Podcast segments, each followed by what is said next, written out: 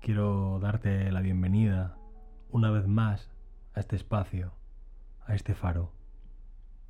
Hoy quería poner en voz alta y compartir contigo que estás ahí. Algo que me viene rondando la cabeza y que siento como un destilado experiencial de este tiempo singular que nos está tocando vivir.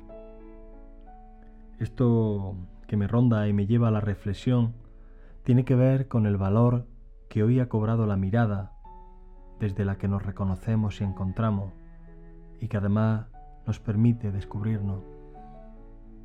Es curioso que hoy afinamos más nuestra mirada tras la ausencia de otros aspectos que quedan reservados tras la mascarilla para cuando llegue el momento que tanto anhelamos.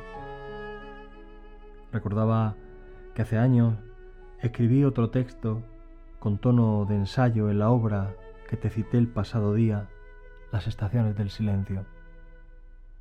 Allí escribí entonces y me preguntaba algo que hoy te traigo aquí para ti, con el deseo de que te diga mucho más de lo que yo pude atinar a decir entonces.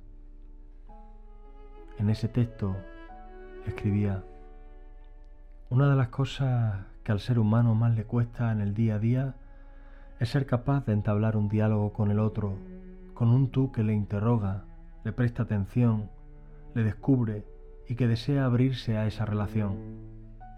El matiz de este encuentro no está en esto, que ya es de por sí todo un reto.